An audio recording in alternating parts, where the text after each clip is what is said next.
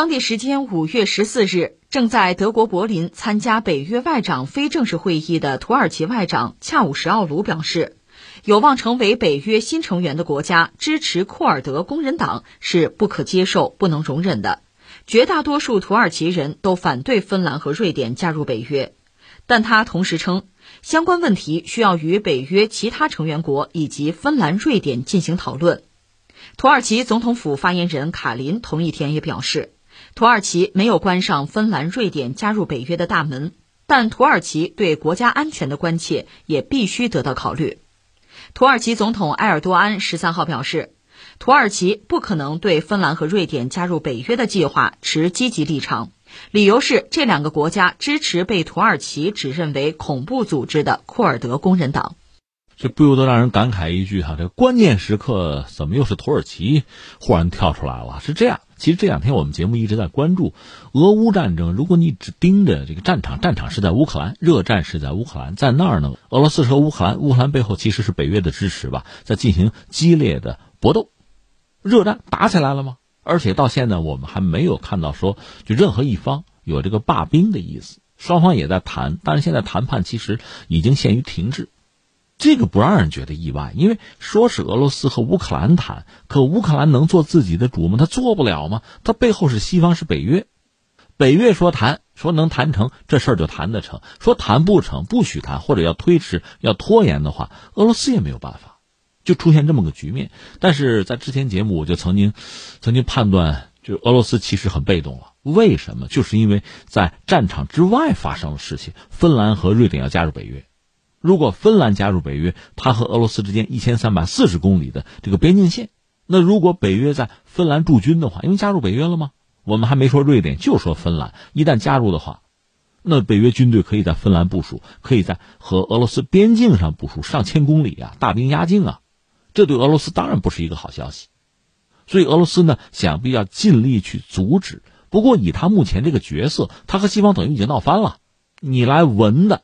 来劝止很难，那你来武的呢？其实也有限。你那边和乌克兰还打着仗，还没有结束呢。就算想和芬兰再打仗，再开一片也不现实。只能是在乌克兰的战事停下来再说。你没法两线作战啊！更何况现在俄罗斯从军力、从财力上讲都有限，所以对俄罗斯来说，这是一个被动的局面，或者说这是考验普京智商的时候。怎么办？那今天节目我们专门有一个话题聊这个事儿哈，把这放在一边，在这个关键时刻。你看，芬兰从民众来讲啊，从民调显示，那大量的民众，那肯定是超过半数的想加入北约。那么他的总统和总理也都明确表示，公开表示想加入。而瑞典表了个态，芬兰要加入，那我加入的可能性就更大，对吧？我我跟他保持一致吧。在历史上，芬兰是瑞典的一部分，双方关系也很密切。所以眼看着这两个国家加入北约，俄罗斯肯定是不干啊。西方肯定是拍双手欢迎啊，因为这个实际上是给俄罗斯非常致命的一击，同时也是巨大的羞辱。我让你按下葫芦起了瓢，让你顾此失彼，让你应接不暇。因为北约有三十国呀，成员国呀，这是群殴啊。那你要加上瑞典和挪威的话，那北约的势力又扩大了，从北边，或者说传统叫北约东扩，又向前走了一步。但在这个关键的时候，忽然土耳其站出来说：“哎，等一等。”等一等，我也不好说，我明确的反对。但是芬兰和瑞典加入北约，我是有想法的，我不能轻而易举的同意啊。而北约的规矩是什么呢？欧盟也是这样，他所有的成员国这事儿大家都同意才叫通过，才叫同意。有人反对这事儿可就过不去。那现在等于说，土耳其客观上帮了俄罗斯，就这两个国家想进入哈，我先拦一下，我有话说。那为什么呢？图什么呢？他公开的说法，他的理由是什么呢？库尔德工人党又是库尔德问题。关于库尔德人，之前我们节目也曾经聊过哈。那这个族群呢，在中东其实人数不是很少，但是他没有一个自己的国家。在中东呢，你看这个土耳其人、伊朗是波斯人，另外以色列是犹太人，还有大量的阿拉伯人，尤其阿拉伯人国家比较多嘛，都有自己的国家。你像这个以色列，犹太人在罗马时期被轰走了，人家居然又跑回来建立了一个国家，可是库尔德人居然就没有。曾经有过机会啊，但是没成，最后分散在四个国家：伊朗、伊拉克、叙利亚还有土耳其。他们当然有建立自己一个国家、独立国家的愿望。那么，这个四个国家的库尔德人如果能凑在一起搞一个所谓库尔德斯坦，这种可能性是存在。所以这四个国家都反对，都警惕，都排斥库尔德人。库尔德人内部其实也不和，这国家还没有建立就开始争，谁说了算？啊，这是很很悲剧的一幕，不多说了啊。那么我们就说土耳其，土耳其因为在刚才我们讲这几个国家里，它确实呃比较强大，他很在意库尔德人。一个是自己国家里这库尔德，尤其是库尔德工人党闹事不要闹，他推动把库尔德工人党就认作是恐怖主义恐怖组织，而且推动这个美国也好，欧盟也好都承认库尔德工人党恐怖主义。同时，他也很在乎其他那几个国家库尔德人这个表现。你比如叙利亚内战，库尔德人和美国又结了盟，成了美国的盟友。土耳其宁可得罪美国人，跨境居然跑到人家叙利亚去打击库尔德人。俄乌战争爆发之后，土耳其一看没人管我是吧，没人顾得上是吧？我越境跑到伊拉克去打击库尔德人，这都是他干的事儿。待会儿我们再说啊。总而言之，他这次理由是，我因为对库尔德人非常敏感，所以我现在有可能我要阻止芬兰和瑞典加入北约。你说这挨得着吗？挨得着。刚才我们说，像欧盟啊、美国都认定库尔德工人党算恐怖主义啊，但是北欧国家不是这样的。因为传统意义上，北欧国家什么福利社会主义，这我们都知道哈，它这个观念是比较开放的，在很多领域都开放的。比如像瑞典这个国家，在性这个方面是极端开放的。这个就同样的这事儿哈，你要放在其他国家，确实大家觉得瞠目结舌、无法接受。但是在北欧呢，很和谐，就这样啊，大家也没什么好说，就这么着吧。另外呢，现在大家一般讲到北欧呢，从这个意识形态上讲，他们有一个专业的这政治术语，简称叫“白左”。啊，白人的白左是左派的左，这个白左和我们理解的什么中国历史上什么左派右派不完全是一码事儿。但是呢，你比如说这种涉及到像库尔德人啊、建国呀、分离主义啊、啊反抗啊，这个他们一般是支持的，也不只支持库尔德人，好多族群这种做法他们都支持，这是这个白左的特点哈。我们说过，芬兰的总理叫马林，马林今年三十六或者三十七吧，一个这个中年女子吧。你看一看她，她本人呢？她的这个家庭就很特殊，她的父母啊，我们只能加引号，是一个所谓彩虹家庭，叫拉拉家庭，就同性恋。他等于有俩妈，那你说怎么生出来的？别问哈，反正是这么一个特殊的家庭。她本人呢，呃，有男朋友，没有结婚，有了孩子。后来反正这个补办了一个结婚仪式吧。你很自由，这作为个人自由，这咱们没什么好说，我们祝福他们就是了啊。但是呢，整个这个国家从意识形态上讲，你比如对库尔德人的同情啊，对人家这个建国呀，对分离主义啊，这个我们不反对啊，甚至支持啊。这土耳其当然就受不了了，我们怎么能允许北约国家里有这么个主？就是这个芬兰啊，成了北约国家，我本身是北约国家的成员，我这儿要打击分离主义势力。我们就怕库尔德人造反，你那儿支持，这叫什么？我怎么可能让你进来？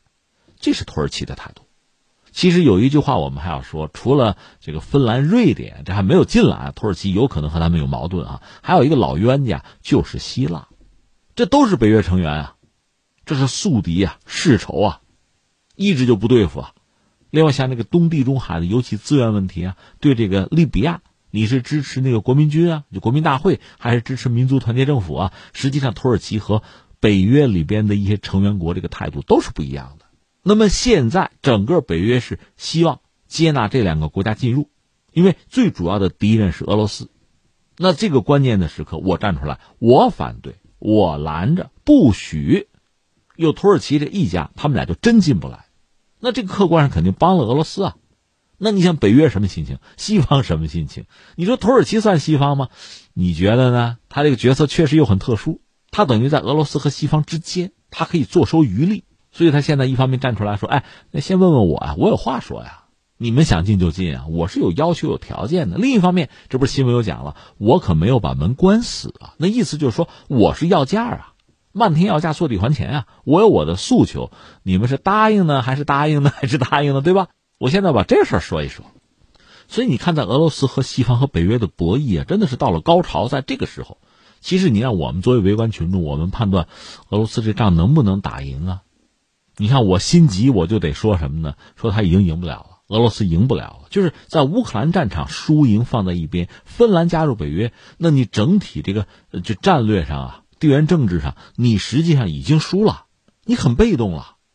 这北约还是大兵压境了，那你乌克兰仗等于白打了。这是普京面对的一个其实很关键又很艰难的局面。可就在这个当口，土耳其忽然站出来了。你想，土耳其这样一个国家，在全球的，你比如说在政治格局啊，在经济版图上啊，它本来都不是一个体量特别大的国家。埃尔多安呢，其实也有心无力。他当然希望自己这个国家呀，在全球范围内有巨大的影响力，但他国力有限呀。可是，在这个当口，就是俄罗斯和西方进行博弈的到高潮最关键的时候，土耳其忽然站出来，哎，我说两句。那么，土耳其现在他下面会怎么做，对双方都会产生巨大的影响。如果他一口咬定我就不让芬兰或者瑞典加入北约，如果他维持这个态度，那俄罗斯就会松一口气的。但如果在一番操作之后，土耳其说：“好吧，你们进来吧，但要答应我若干条件。”那么，土耳其某些条件被满足，要价得到了结果，俄罗斯还是要面对北约，就他的军队部署进入芬兰和瑞典。那么之前最担心那个局面还是要发生，所以你看土耳其这个角色现在就变得非常重要，成为大家拉拢啊、收买啊这样一个啊，当然包括要挟哈这么一个对象，它非常特殊了。那我们一样一样说，第一个从俄罗斯从普京那个角度，我个人理解啊，他真的没有办法把希望寄托在土耳其身上，人家是在要价，人家是要谋求自身利益的最大化。人家不会没有缘由无谓的去帮助你，而且为了帮你去承担来自西方的，因为他是北约成员嘛，他会承担来自北约的其他成员的巨大的压力。我何必？我图什么？除非你俄罗斯给到土耳其非常好的，就让土耳其心动的啊这样的报偿，有没有？会不会？这是一个问题。另外，从根本上讲呢，土耳其即使现在叫停了芬兰和瑞典加入北约。但这就像什么呀？像那个所谓达摩克利斯之剑一样，始终就在你脖子上晃悠，在那吊着，在那悬着，或者就像什么呢？那个相声扔靴子，扔了一只靴子，第二只靴子什么时候扔是吧？他不扔你没法睡觉。所以对俄罗斯来讲，这个局面其实也很尴尬，就是你要把希望寄托在土耳其身上吧，那真没谱。所以还是要想办法做最坏的打算。如果土耳其同意，芬兰和瑞典加入北约，你俄罗斯怎么应对？这恐怕是他要考虑的。然后翻回来，我们再说土耳其。土耳其确实一直很活跃。就说俄乌战争爆发之后吧，他的一系列举动就很有意思。一方面就，我斡旋啊，你们两家，呃，乌克兰也好，俄罗斯也好，派你们的外长到我们家来谈，咱们来斡旋。他承担了这么一个和事佬的角色。另一方面，你看他不是掌握着那个海峡吗？就土耳其海峡，或者说这个波斯普鲁斯海峡呀，达达尼尔海峡、马尔马拉海，就那个地方。他援引当年那个蒙特勒公约，那公约至今是有效的啊，百年老约了啊。他说什么呢？说他们打仗了，我现在关闭海峡，那你说这是帮着谁呢？实际上等于帮了俄罗斯，因为你海峡关闭之后，就西方啊、北约的舰船没有办法通过海峡进入黑海了。而现在黑海里边，俄罗斯肯定是老大呀。虽然说他的那个黑海舰队旗舰都被击沉了，关键是乌克兰更惨，没什么像样的船了。所以在黑海里，俄罗斯肯定是老大。而这肯定是土耳其帮忙的结果。而翻回来，土耳其一旦打开海峡，让北约的舰队进入黑海，那俄罗斯肯定不行啊！因为北约三十个成员国，他们能凑的这个海军舰队的数量，肯定是远远的超越俄罗斯的黑海舰队啊。而俄罗斯又很确实很悲剧，苏联也很悲剧，它有四大舰队，但彼此之间也不能说不能互相援助啊，这个非常复杂了。这是它这个港口出海口决定的。顺便说一句，俄罗斯黑海舰队的旗舰“莫斯科号”已经沉没了。